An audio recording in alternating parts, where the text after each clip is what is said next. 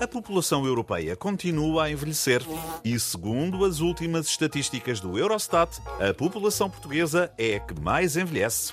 Não admira. Os novos vão-se embora. Só ficam os velhos. Não consigo imaginar como será o futuro. Ora, como há de ser o futuro?